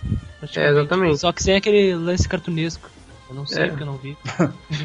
Aí complica, né? Pois é, aí o legal da história é isso, porque a, o mundo de Fractale ele é totalmente diferente do que a gente está acostumado na vida real. Tipo um futuro, né? Do nosso mundo, um negócio desse. É, é como a tecnologia pode mudar as formas de relação que existem agora. Ele fala muito sobre a família e tal, é bem interessante. Foi uma coisa que me chamou a atenção no primeiro, logo no primeiro episódio. Você é, já começa, pelo que eu me lembro, que eu não tô vendo o episódio agora, mas pelo que eu me lembro, Ele já começa com aquelas figuras bizarras que você não entende o que é aquilo, né? Que são, sei lá, avatares em 3D. Tipo, é, bichos. dos pais de Clay, né? É, que são os pais do, do menino. E, e aí você entende, caramba, o maluco tá falando, os pais dele são isso aí, você já acha que é um, um anime bizarro, sabe? Aqueles animes que não tem pé nem cabeça, né? E aí depois você entende, ah não, eles são avatares, né? Porque. E ele, ele desliga, sabe? Ele tem a possibilidade de desligar os pais, né? Imagina o que uma criança faria com uma habilidade dessa, de você poder desligar. O seu pai não mora com você. Né? Ele você pode desligar à vontade. Então. Pois é. Agora, é, pois é. Agora, enquanto o anime começa com esse lado bem é, diferente, que até choca um pouco, depois ele começa a ficar muito familiar, porque ele faz umas homenagens bem na cara mesmo ao filme La Puta de Hayao Miyazaki. Uhum. Tem muita coisa em comum. A menina caindo do céu com pingente dá um déjà vu tremendo se você já viu esse filme. E a a, garotinha com os dois capangas, é, um gordo e um mago também. Aquilo foi totalmente tirado de Nadia, que é um anime que tem origem comum com Laputa, porque foi Miyazaki que criou o conceito dele. Mas só que o que, o que torna a série interessante e original é a ideia do sistema do fractal. Que controla pessoas, a vida das pessoas na Terra atualmente. Pois é, é o tema que ele vai desenvolver e que vai manter interesse. Agora, é um tipo de série bem diferente do que a gente costuma ver no Noitamina, porque as séries do Noitamina costumam ser coisas que fogem um pouco do fantasioso. São coisas mais realistas como é, o Kurage Hime, o Honey Clover, o próprio Nodame Cantabile é do Noitamina. Aí eles eles estão fazendo uma tremenda aposta colocando uma coisa de ficção científica nesse bloco. E outra, outra referência interessante, na hora que eles, no primeiro episódio, que tá tendo aquela batalha da menina que tá voando naquele planador, né? Náusica total, Clarinha. Pois é, também. Mas eu acho que é até uma homenagem óbvia, né? Sim, sim. Pois Torna é. até mais é tão, interessante. É tão, na cara que, é, é tão na cara que não tem como você não chamar de homenagem, não é um plágio. Uhum. Hum, com certeza. Talvez outra coisa interessante sobre esse anime é que não tem, tem mais a ver com os bastidores dele, é que o diretor desse anime, que é Yutaka Yamamoto, também conhecido como Yamakan, ele é muito conhecido como não só como diretor, mas como crítico de animes, e ele disse lá na entrevista que se esse anime desse errado, ele provavelmente ia largar a indústria dos animes. Aí resta ver se ele vai cumprir a promessa caso tenha sido um fracasso. Por enquanto eu acho que a audiência tá normal no padrão do Notami, né? Pelo que eu vi, não tá diferente da audiência que teve antes com Kurage Hime e Chique. A questão vai ser a venda de DVDs, né? Pois é, é importante isso aí. É engraçado porque esse diretor, ele chegou a falar numa conferência que ele tava esperando já pelo fracasso de Fractale. pra ver como é que no. ele tá. Porque teve assim, teve um, uma discussão, né, de bastidores, que o, o escritor original de Fractale, o Azuma Hiroki, ele falou muito bem do outro anime do bloco, né, o Horomusco, pela arte dele e tudo mais. Uhum. E basicamente falou que Fractale tá uma porcaria. Comparado com é o Horomusco. Pois de é, mas fato, acho que ele... assim, é mais bonito, é mais poético, é. mas não combinaria com o estilo da história de Fractale. Não, não, e não é uma animação ruim. Eu acho que é tipo do caso que o cara faz uma piada no, no Twitter e o pessoal leva a sério, parecendo que ele tá realmente xingando a produção. Não deve ser assim. Aliás, a, ele falou, ele citou entre as qualidades do Horomusco o roteiro de Mario Okada, e Mario Okada é a roteirista de Fractale também. É a qualidade que as duas séries compartilham.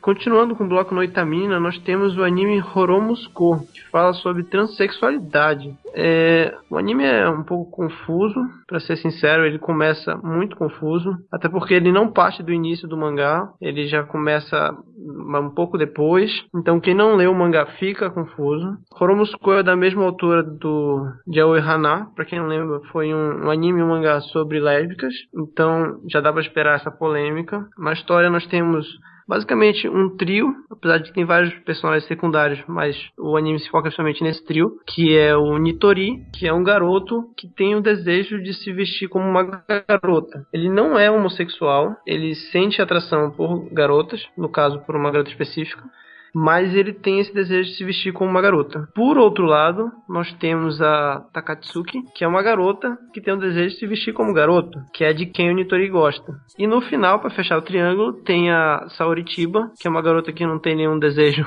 desse tipo e que é apaixonada pelo Nitori. É, o, o anime se passa mais ou menos quando os personagens têm uns 12, 13 anos, então é uma questão bem polêmica porque essa questão de gênero, né, que começa a se formar começa a se fixar principalmente nessa época, no início da, da puberdade. É um anime mais realista que traz essa, essa polêmica do bloco Noitamina. O que vocês estão achando? pessoalmente, eu, eu, eu vi o anime o tema, como diz, pessoalmente não me agrada tanto. Eu acho até interessante quando o anime está trazendo esses assuntos polêmicos.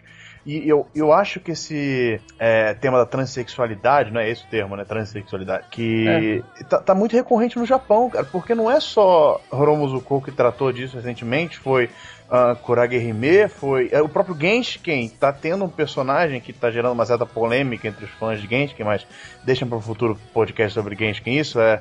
Mas esse mesmo tipo de personagem, que é, são pessoas que são heterossexuais e que querem se vestir de mulher, o que é uma coisa tipo, não muito normal na sociedade ocidental, né? Mas lá, MM também teve um. MNM, não, ou MM? MM, né? É, ME. É. Então, é, também teve um, então assim, parece que é uma coisa que não, não foi tirada do nada, né? Não, não- parece que é um fenômeno que deve estar muito recorrente lá pra ser mencionado dessa maneira. É, quer assim, quer ou não, o anime é, ele é um reflexo da sociedade japonesa, né, em parte. Uhum. Mas assim, a, a coisa que mais me chamou a atenção nesse anime, sem dúvida nenhuma, e que, e que me mo- motivaria, não- ainda não tá me motivando, eu não passei do primeiro episódio ainda, porque eu tenho outras coisas pra ver, mas é bem provável que quando acabe eu pegue pra ver esse anime, mais pelo visual dele, que é incrível. É muito incrível. Parece que o cara pegou aquelas artes fixas de mangá pintado à mão e animou, né? Então assim, é muito interessante a maneira como, como eles fizeram isso.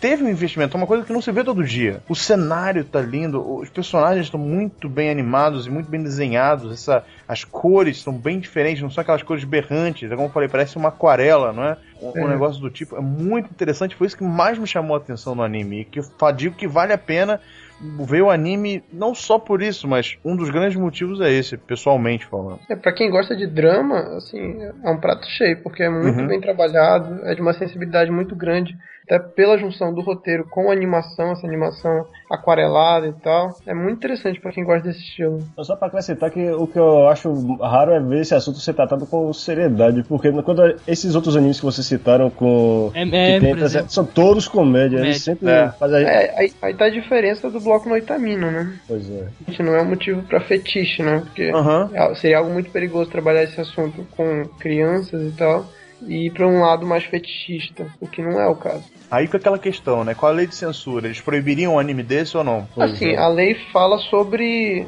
análise artística da obra, né? Se fosse feita uma análise séria, não teria por que tirar, não. É, eu também acho que não, mas e aí, quem vai fazer a análise Pois é. séria? Como Eu- que vai fazer? Tem um trecho dessa É, aí- lei, inclusive, que pela interpretação que você pode dar, eles podem ser usados pode ser usado como pretexto para proibir qualquer coisa que lide Sim. com homossexualidade.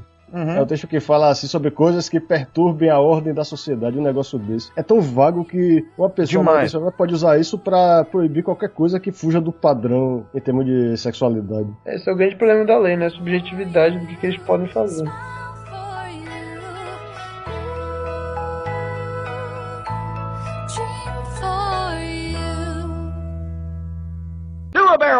Infinite Strato, também chamado de Yes. Conta a história de um, de um mundo, digamos, seja não tão longe no futuro, que as mulheres dominam a sociedade. Mas por que elas dominam? Porque houve a criação de um exoesqueleto armado que pode ser utilizado por qualquer coisa, chamado Infinite Stratos. Ó. só mulheres usam, só mulheres. Só que sempre tem um porém. E o porém é que existe um homem no mundo que pode pilotar essas, esses exoesqueletos. E ele é o Wish, é o irmão mais novo de uma das que mandam no projeto dos IS lá. Então ele é mandado para uma escola cheia de garotas. Ó. Já dá pra entender, né? Cheio de garotas. E ele fica só um garoto no meio daquele mulherio. Mas é aquele detalhe, tem vantagens e tem desvantagens. Isso mesmo. Como ele é o único garoto que pode. O único homem, o único sexo masculino pode pilotar o Yes, ele não, não tem já um, uma armadura pra ele, então tiveram que mandar fazer, no caso. E ele tem que enfrentar o mundo que as mulheres mandam. Então, muitas vezes desafiam ele, chamam ele de fraco, querem provar se tu é homem mesmo, vem. É bem curioso esse detalhe. O, o anime é cheio de ação. Primeira cena do anime, primeiro episódio lá, tu vai ver explosões, mísseis, tiros contra um inimigo desconhecido que não foi apresentado. apresentado. Na verdade, foi até num episódio, mas ficou assim. É. Não, não soube explodir, deu. Não deu o que deu. Não explicaram. Mas tem muito o que dizer ainda o anime. As personagens caem em cima do. Obviamente, do personagem masculino, mas isso. Acho que tá mais pra desvantagem pra ele, porque quando tem alguma coisa demais, pode ser ruim. Porque é um caos desgraçado que eles correm. Há controvérsias nisso, hein? O interessante é que nessa escola as amigas de infância do Itka estão lá, e eles- e elas são importantes na história. Exatamente. E, e, tipo assim, elas falam assim, todas dão em cima dele, e isso não necessariamente é ruim, mas cria vários problemas pra ele, né? Que Sim. acabam sendo ruins. Não pelo, Tu- por tu- elas estarem em cima que- dele, mas pelo que isso gera. Principalmente por causa das amigas de infância na volta. Não tem uma que é praticamente tsundere e não vai permitir isso. Exato. Então Coitado. causa, causa um caos na escola, tem uns problemas. Ah, o, ah, o Itka, vem, Itka, vem comer com a gente. Não, tu não vai, tu faz parte do nosso grupo. Aí, aquela loucura toda. É interessante ver um anime desses onde as mulheres mandam, que é uma coisa meio Strike Witches, onde as garotas vão É. aí tem um homem no meio, tem Sky Girls também. É legal dar uma olhada. Mas Aquela cena de ação é bem boa, o... Não, o anime vale pelas cenas de ação, pela, por essa ideia de que as, meninas, as mulheres mandam, né? E isso já torna o anime interessante pra se ver, porque é divertido. É aquele anime que é divertido, né? Você não, não tem. Você não vai esperar uma análise de nada, você não vai esperar. Apesar desse, desse, desse assunto ser meio polêmico, né? Das mulheres mandarem na sociedade, principalmente numa sociedade japonesa, é divertido, é um anime divertido. É, esse é o propósito dele, é ser divertido, agradar e entreter a pessoa. O né? interessante é que, por mais que esteja entupido de personagens mulheres, não tem tanto fanservice quanto eu esperava que ia ter. Tem aquele É fanservice aqui, esse lado, mas não tem aquele. Não, não cai. Não sei se na versão DVD provavelmente tenha, mas na TV assim não teve tão, fan- tanto fanservice. Não, mas tem, tem aquele mínimo, né? Aquele negócio que, pô. Pô, tá cheio de mulher, tem que aproveitar. É, exatamente, né? Mas. Só que ele não aproveita, né? Vamos, vamos falar. Se esse anime fosse no Brasil, já tinha rodado mais cinco. Ah, tá louco. Se fosse, se fosse no Brasil, já teria outro rumo a história. Já vai Love Junk já. Mas você vê, o, o personagem ele não é nem tão idiota, tipo, ele não é um, um, um cara que tá totalmente averso a isso, ele não quer pegar ninguém. Tanto, tanto que ele sente atração pelas amigas de infância até. Mas ele não sabe distribuir aquilo ali, porque todas as garotas na volta dele não, não deixam ele pensar direito, provavelmente. Pô, ele sai, ele sai do quarto e junta aquelas garotas tudo saindo do banheiro de toalha, ele olha pra tudo aquilo. E olha pra tudo aquilo, todas as garotas seminuas, assim, ele, o que, que eu faço? Mas é isso aí, não tem muito o que dizer sobre Infinity Stratos além disso, a não ser que é um anime divertido. Não nos deram muito plot também. então É, não podemos- tem muito ainda sobre o que falar, mas é divertido. As cenas de ação são muito legais, vale a pena. É. Os robôs são em CG, né? Robô não, arma- aquelas exoesqueletos. Sim, ficou bom, eu curti, não, não Também, achei. mas a chance feio. seja bem feita. Não achei, não achei feião, tava, tava legal de assistir, É. não chegava. Hum, ficou bem legal. Não era que nem do Homem de Ferro, assim, que era feio, poluía a TV. Exatamente isso, cara. Polu, poluía a TV, tu, tu olhava pra aquela armadura e tu. Blá, Esses dois bonequinhos que estavam se batendo.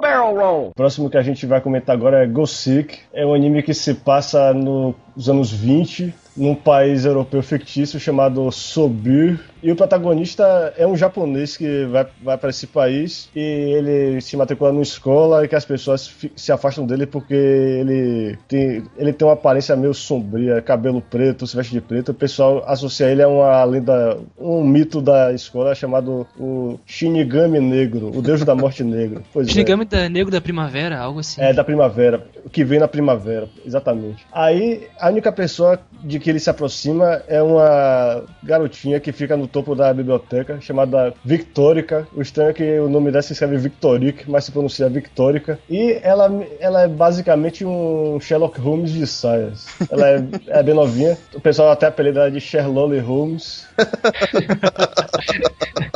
E ela tem essa capacidade de, digamos, organizar o caos. Ela, ela toda fala, "Ah, eu vou usar a fonte do, da perspicácia, da sagacidade e vou organizar o caos pra você. Aí ela resolve crimes com essa capacidade e Resolve em segundos, né? é, em segundos, pois é. E tem outro personagem também importante que se chama Greville. Eu acho que você. Eu não vou dizer a relação dele com o Victorica porque é um spoiler, mas. Ele, é, ele tá lá pra representar o lado da polícia na história. A porque- justiça. a justiça, pois é, porque Vitória é uma garotinha, ela não pode oficialmente prender criminosos nem fazer investigações oficiais. Mas é ele que tá lá sempre prendendo os criminosos que ela desmascara com a capacidade dela. E ele, Só- e ele ganha um lucro, né? Só É, que não, a Victor- é, a ele a é que fica com a fama. Ela resolve os crimes e ele fica com a fama. É, ele é que sai no jornal e o próprio do Cujo se revolta com essa situação. Agora, é, Gothic é baseado numa série de light novels. Eu creio que os três primeiros episódios que contam a história completa cobriram a primeira light novel. São nove os- livros. Ah, são nove livros até agora. E os episódios 4 e 5 parece que já cobriram outra história completa. Ou seja, eles estão andando bem rápido, porque parece que eles vão ada- adaptar tudo em apenas 24 episódios. Já, já está completo, já, são nove livros mesmo. Ah, já, já acabou. Então, agora a questão é que, como eles têm poucos episódios para adaptar essas, esses novels, a história acaba às vezes ficando meio corrida. As deduções que Victorica faz são meio assim, do nada, ela parece dar uns saltos de lógica bem absurdos. Mas eu acho isso bem mais legal do que um anime de mistério em que é tudo previsível, que você adivinha tudo é na hora. E Gothic não tem sido assim até agora. Todas as surpresas que a maioria das surpresas que vem acontecendo são coisas bem inusitadas. E eu tô gostando disso porque foge desse padrão. É uma coisa bem Sherlock Holmes também, né? Porque É. no próprio Sherlock Holmes, era, muitas também. vezes, você É, acompanhava mas- uma história inteira e pra no final você não conseguir deduzir e ele dá a dedução mágica, assim, que ele une os negócios e aparece Pois a é. dedução, né? Uma coisa É, parecida mas só com que ele sempre explicava nos, é, ele sempre explicava nos mínimos detalhes, por exemplo. Sim. Mesmo que sejam detalhes que nenhuma pessoa normal perceberia, pelo menos ele explica por que ele chegou àquela conclusão. Agora, o Gothic normalmente é um título que não me chamaria atenção, porque eu, eu não sou chegado em essa fetichização de lolitas góticas, nem, nem mesmo a adaptação de light novel. Só que como eu vi que o estúdio era o Bones, que é um estúdio que normalmente faz coisas de muita Full qualidade. Metal Alchemist, né? O Metal Alchemist, é, eles também fizeram Eureka 7 e Darker Than Black. Darker Than Black, Ô, Dark and Black. Hazef, Offspring. Ah, Se eu, se eu juntar todas as séries do Bruce, dá praticamente um- uma lista de, de algumas das melhores séries da última década. Aí, por causa da qualidade deles, eu resolvi dar essa chance a Gothic e não me arrependi. Tá, tem, tem sido, na minha opinião, uma das melhores séries da temporada. Exatamente, eu, eu não levei muita fé em Gothic desde o... Eu vi que anunciaram, bah, esse detetive, mas dei uma olhada no primeiro episódio, achei interessante. E o primeiro arco é simplesmente incrível. O jeito que eles concluíram é genial. Tu bate, ba- por mais que seja um mundo, um país fictício, bate com o que aconteceu no nosso mundo também. As explicações locais, até mesmo sobre a lenda do Shinigami da Primavera explicado num arco posterior. Pois é, quer dizer, eles já vão amarrando as pontas logo no começo, coisas que você achou que iam esticar pra sempre, eles já vão explicando logo de cara, isso é bem legal. É, assim, sobre Gothic, eu tenho uma opinião muito parecida com a que eu tenho com Infinite Stratos. Apesar de não exatamente da mesma forma, mas assim, é um anime apenas pra divertir.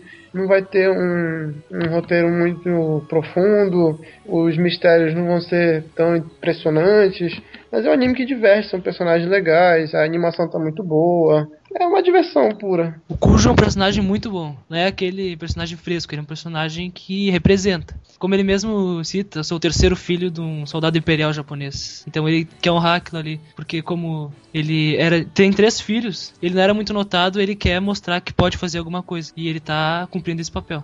Pessoalmente, eu, não, eu confesso que eu não gostei muito de Gothic quando eu vi o primeiro episódio, mas estou aqui pensando se dou uma chance pra ver o segundo e terceiro, pelo menos pra. Terminar o primeiro arco. É, na verdade, eu achei o segundo arco melhor que o primeiro, mas o primeiro já dá pra você ter uma ideia de como é a série. Essa temporada tá muito. Assista até o terceiro episódio. Madoka Mágica, Level E, Fractale, uh, que mais? Gothic agora, né? Gosto que é divertido. Acho que vale a pena, sim. A parte mais legal do anime é a risada da, da Victoria. É, pois é. Nesse momento insira o sound effect. Ah, uma coisa pra acrescentar. Além da risada dela, pô, a Victorica é uma gracinha. Uma, uma, uma personagem bonita naquele. bonitinha, aprisionada no topo da, da biblioteca, lendo os livros loucamente, resolvendo os mistérios. Totalmente. bem Sherlock Holmes mesmo. Aquela. se ela vai viajar, ela nunca foi, foi muito pra rua. Quando vai viajar, ela carrega um armário com ela.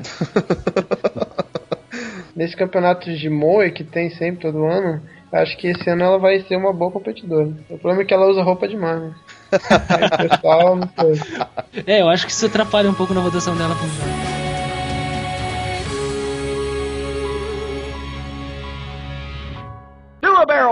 Ok, eu não sou a pessoa mais indicada pra falar sobre o próximo anime, mas me fizeram um ultimato pra que eu falasse, tudo bem.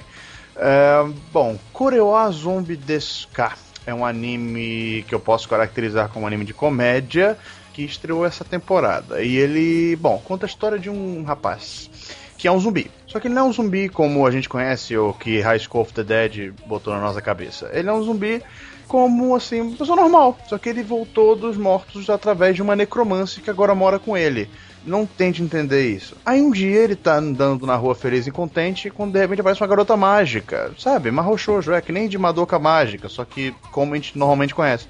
E ela é muito meio idiota, assim, né? Ela é meio retardada. Então ela só faz bosta. Realmente infantil. É, ela só faz besteira. E aí, numa hora, quando ela acaba se vendo numa situação que ela tem que usar os poderes dela, ela não consegue usar. E quem acaba se transformando na Mahou Shoujo é o zumbi, exatamente. Um rapaz que é uma. É, Aikawa. Aikawa, Yumi. é isso mesmo. Ele é um cara zumbi que é uma garota mágica. Não quero entender isso. É que, como ele é zumbi, ele absorveu a magia dela, uma coisa assim, Algo do tipo, explicação. It's magic, we don't have to explain. não tenho. é, é, sabe, eu não sei, eu não consegui. Eu vi o primeiro episódio, eu vi o segundo episódio um pouco também. Mas sabe aquele negócio que eu não consegui ir pra frente? O Aikawa, por mais que ele seja um zumbi, ele sente tudo como humano, ele tem, tem os sentimentos. Ele não morre. E tal. Ele, só que ele não morre, ele só sofre com o sol, e ele vai pra escola normal, sente fome, como qualquer pessoa normal, só não morre. Ele tem super força. É, é, é que como ele, ele até explica, todo ser humano ele não pode usar o máximo que do o corpo permite. E no caso como ele é zumbi, ele pode, já que ele pode quebrar os limites, dá 110% de força. Não, é, Ele- isso, lógica, lógica, it makes none. Ah, lógica não tem. lógica aí não existe. Lógica, não existe. Até agora eu não conseguia ligar, porque ele até fala Ele- mesmo isso, mas sabe aquele negócio de tá, ele falou e As personagens elas vão aparecendo do nada elas moram com o E- protagonista. e, a- e acabam tudo se agregando na casa dele. um agregado na casa dele. A Hellsite, a Hellsite Oakwood, o nome da necromancer, por acaso ela não fala. Então ela só fala nos devaneios que o Aikawa tem, porque como a, a Hellsite, ela não. A necromancer ela não mostra seus sentimentos, ele sempre quis que ela tratasse ele como se fosse uma irmãzinha. Então nos devaneios dele ele imagina ela, oh Nietzsche, me abraça, por favor, lava minhas costas, vamos tomar banho junto. Então, ó, vamos contar, tem uma, duas, três, quatro, cinco, seis dubladoras diferentes com um personagem só. É, Corezombie começou, pra mim, começou muito engraçado. Assim, eu achei episódio, o primeiro episódio hilário. Só que depois ele desandou totalmente, né? Começou a ter um fanservice loli muito seu escroto. E a história que. Só tinha um pouquinho de história ali, né? Que era pra saber quem é o assassino dele, que matou ele no início da história. Também se perdeu. As cenas de ação não são muito boas, a animação é mal feita. É, é tenso, o anime é tenso. Eu Uma até- eu coisa, tinha uma chegado- coisa eu aprendi com Coreoá zumbidesca é quando tu chega pra uma garota e tem nada pra dizer, tu falha na cantada, dança break. Lógico. Você viu o nível de nonsense da, do anime. Realmente. Eu eu não consegui falar com ela. Vou dançar break. Não, e falando assim, o anime parece legal. Só que ele não é legal. Não. Parece aquela coisa nonsense, tá? Que tu vai rir bastante, mas não. Ah, e como o Aikawa ele absorveu a mágica misteriosamente da garota mágica, então ele tem que fazer ter os mesmos trabalhos que uma garota mágica tem. Ah, é então ele, verdade. tem a- ele se transforma numa garota mágica. Mas ele é um homem. É, sabe aquele negócio, aquela roupinha, frufru, cheio de babado? Então, só que num cara. Sem contar que depois É muito- aparece uma, uma vampira ninja, né? Que ela só fala da técnica da espada. Como é que é o nome da espada? Meia Begashi, meia. Ah, não consigo, eu não consegui falar esse negócio. Eu não vi nenhum episódio desse anime, mas ouvi nos comentários de vocês. Parece que vocês descreveram uns três animes diferentes. Mas é essa Mas, é- ideia mas é bem assim, ainda tem uma personagem que eu não vi o último episódio desse- ah, que saiu, que é o dessa semana, que é o 5, se eu, que, que tem uma personagem que não mostrou o que, que ela é. Até agora Não, apareceu na, na abertura, aparece, tá? Fulano é um zumbi, fulano é necromancer, fulano é garota mágica. Eles chamam uma Shoujo. E a vampira ninja, que Kiekutsu ninja. Então, ela tá segurando aqui um, um prato de, de lamen. Eu não sei qual é o poder dela, até eles comentam isso no top. Não, mas não veja não. É sério, gente. Eu, cheguei. Quando eu assisti o terceiro episódio, eu dropei Zombie. Aí eu voltei, porque o Léo Kusanagi do blog Me Trio ficou falando que era legal, que o quarto episódio tinha sido divertido. Beleza, eu voltei. O quarto episódio foi decente, tudo bem. Mas quando apareceu o quinto, meu Deus do céu. Não vi o quinto ainda. Base, cara. Tá Eu não vi o quinto ainda. Só acho que eles estão exagerando muito no fanservice, que... Pô, o anime é legal, mas eles estão abusando. assim. Falar sobre o Meku e Mary. Esse eu parei no 2. Esse eu não vi nenhum ainda. Eu, particularmente, achei interessante o lance Mundo dos Sonhos, os personagens lembram Mundo dos Sonhos, mas sabe, não me chamou tanta atenção, achei muito fraco. Tem muita gente pagando pau pro, pro anime e eu não tô Tem? achando tudo isso. Tem, eu conheço um- umas pessoas que estão. Ah, o McQueen Mary. Pô, a Mary é bonitinha e tal. Tem aquelas cenas legais, apareceu aquele vilão no primeiro episódio que parece um gato. Aquele lance meio drogas, assim, da outra dimensão, me lembrou um pouco Soul Eater. Mas a história, assim, é uma chupinhação de Shakugan no Shana, se for pra pensar. O cara tem um dom especial, a garota luta contra monstros de uma realidade alternativa, ela é de outra realidade. E é uma coisa meio assim mesmo. Eu não achei tudo isso. Mas a sinopse é que existe o mundo dos sonhos, a Mary, ela acabou vendo esse mundo e quer voltar pra lá. Então, e o personagem principal, ele pode ver que tipo de sonhos as pessoas podem ter. E aí ele acaba se juntando com a Mary e a história evolui. Nem vi tanto plot também. Não- Eu não vi ninguém falar bem. É, Pra mim é novidade essa parte agora. Não sabia que alguém tinha gostado. É, tipo, eles pegaram todos os clichês possíveis do estúdio, o JC Staff, colocaram no mesmo lugar e misturaram no liquidificador. A animação é boa e tal, mas os personagens são fracos, a história não empolga. O character design é bem bonito mesmo. É, isso é verdade. A arte é boa, mas fora isso. A arte é boa e é. hum, É. é, exatamente. Não é daquele. não, uh, só que Mary, assim, não é daqueles animes simplesmente tu. Bah, nunca vou ver. O cara tem que dar uma olhada pra ver se realmente é uma droga. Tem gente com gostos distintos. Eu, pelo menos, não achei tão bom assim. Achei muito fraco. Como tem gente que eu conheço que gostou, então, sabe? Tem gosto pra tudo. É, tem gosto pra tudo. E é uma coisa interessante é que o diretor, o Shigeyasu Yamauchi, ele é o mesmo diretor de Kashan, Kashan Sins. Não sei se você Uhum. assistiu, mas é bom. E ele também dirige várias coisas de Cavaleiros do Zodíaco. Ele foi o diretor que foi enxotado da franquia Cavaleiros do Zodíaco por causa do Prólogo do Céu. e pior que ele é bom. Ele foi diretor de Dr. Slump também, pelo que eu tô lendo aqui. Ele fez vários episódios de Dragon Ball Z também. Ele era a figura carimbada da Toei. Qualquer anime de porrada da Toei. Até talvez Street Precure. Fighter. Ah, Street Fighter, dirigiu. o Alpha, né? Ele dirigiu o Street Fighter Alpha, o OVA, se eu não me engano. Ele dirigiu um filme de Digimon também, que o do Digimon 2, que foi uma droga, que não teve pé nem cabeça, então já tá. É, até que tem um, um currículo decente, mas nesse anime não, até agora ele não mostrou o que veio, não.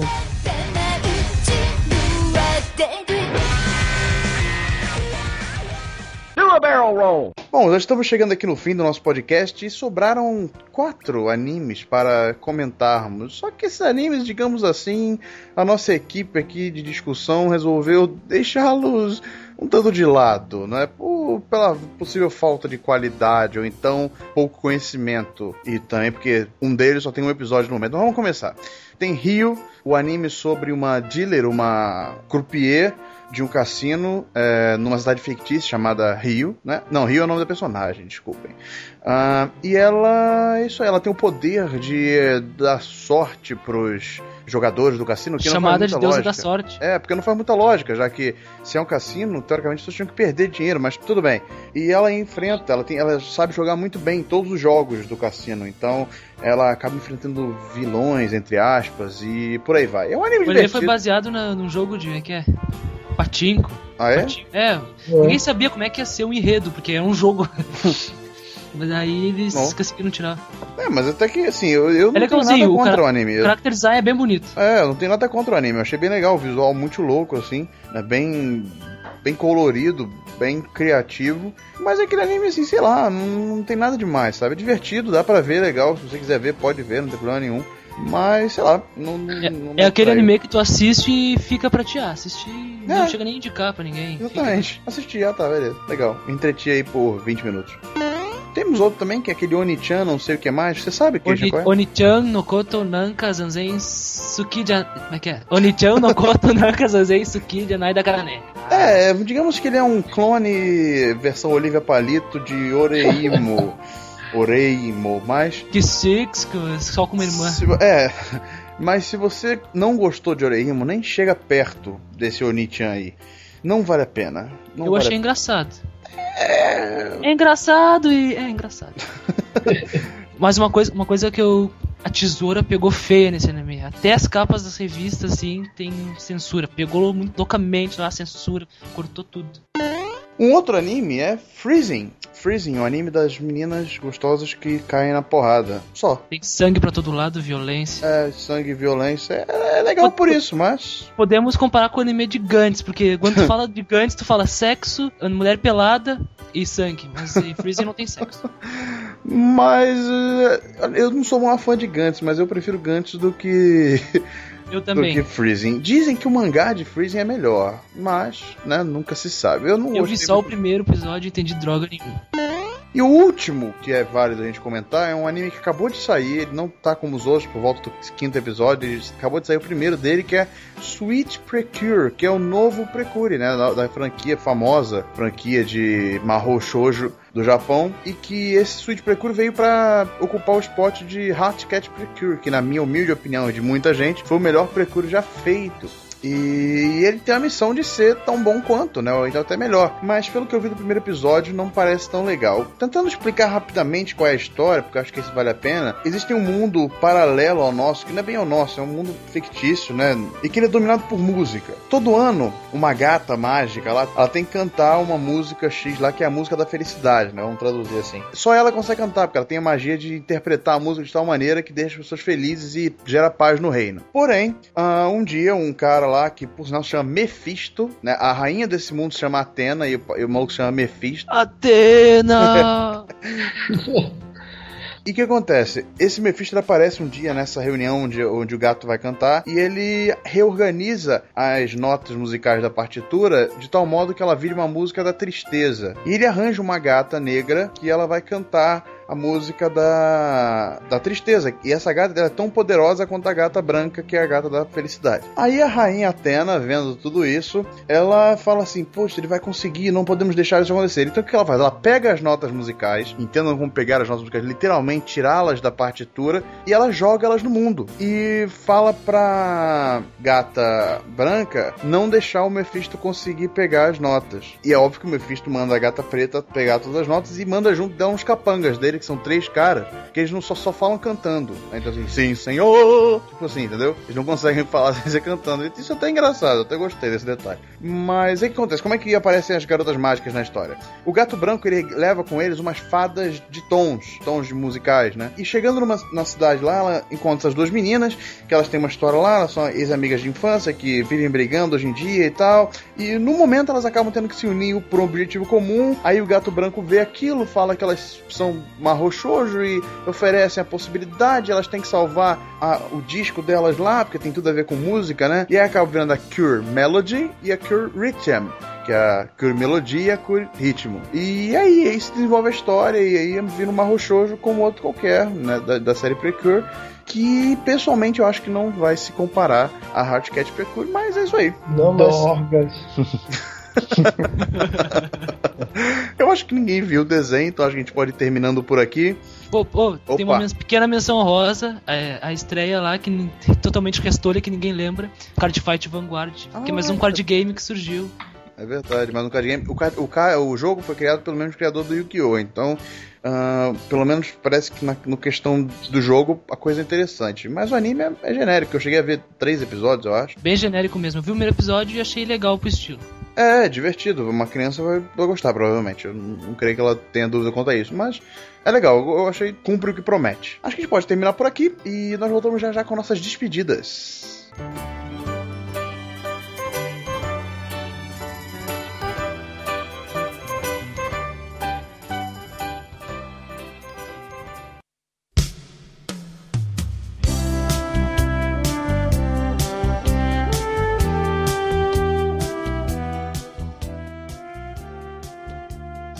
Infelizmente, estamos aqui terminando esse grande podcast, literalmente, no sentido da palavra.